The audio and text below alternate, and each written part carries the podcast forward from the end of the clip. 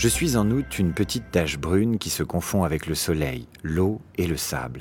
Je ne pèse rien, je ne sens rien, je suis la mer, je suis le sable sur le duvet blond au-dessus de mes lèvres, je suis ces traces de sel et les herbes hautes courbées sur la dune.